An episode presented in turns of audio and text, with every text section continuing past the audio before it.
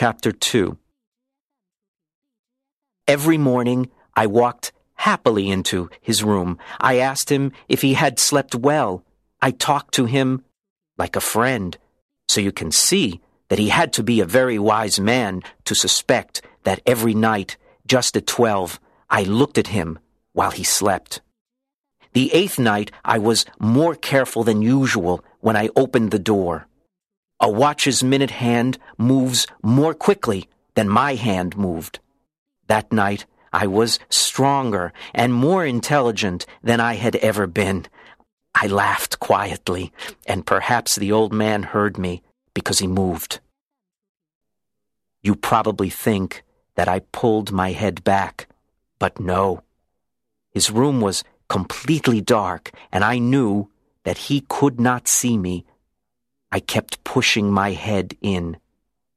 I had my head in and was about to open the lantern when the man jumped up and shouted, Who's there? I did not move and said nothing. For a whole hour I did not move a muscle, and I did not hear him lie down again. He was listening.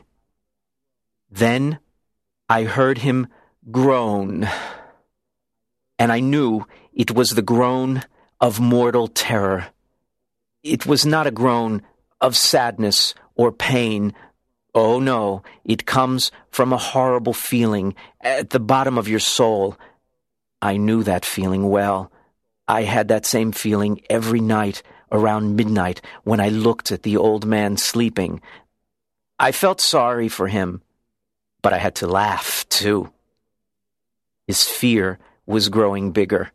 He tried to convince himself that the noise came from his imagination. He said to himself, It's just the wind. It's only a mouse running across the floor. Yes, he tried to comfort himself, but he found it all in vain.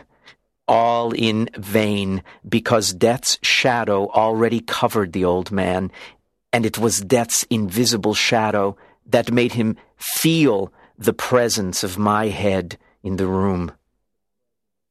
After I had waited for a long time, I decided to open the lantern a little tiny bit, so I opened it you cannot imagine how carefully until a single ray of light, like the thread of a spider, shot out from the lantern and onto the vulture eye.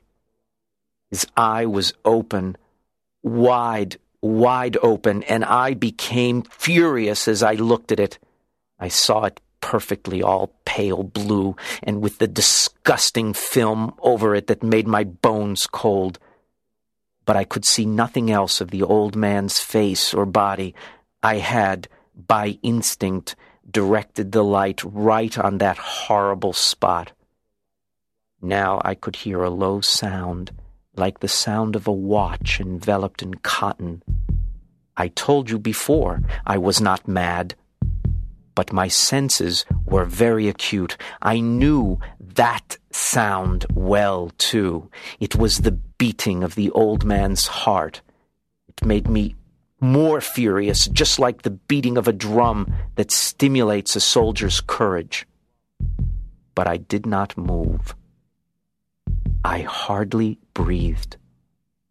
I held the light on the eye, and the beating of the heart increased. It became quicker and quicker and louder and louder. The old man's terror must have been extreme. It grew louder, I say, louder every moment. Do you understand? I told you I am nervous, and I really am. That night, that strange noise made me do something terrible. The beating grew louder, louder. I thought his heart would explode. Then I thought, maybe the neighbors will hear it. It was the old man's moment. With a shout, ah! I opened up the lantern completely and jumped into the room.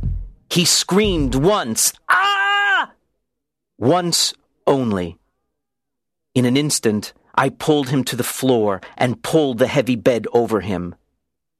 I then smiled happily because I had done so much.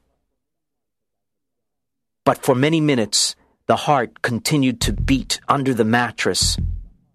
This, however, did not bother me. The noise could not be heard through the wall. Finally, it stopped. The old man was dead. I removed the bed and examined the body. Yes, he was stone, stone dead. I placed my hand on his heart and held it there many minutes. There was no more beating. He was stone dead. His eye would trouble me no more.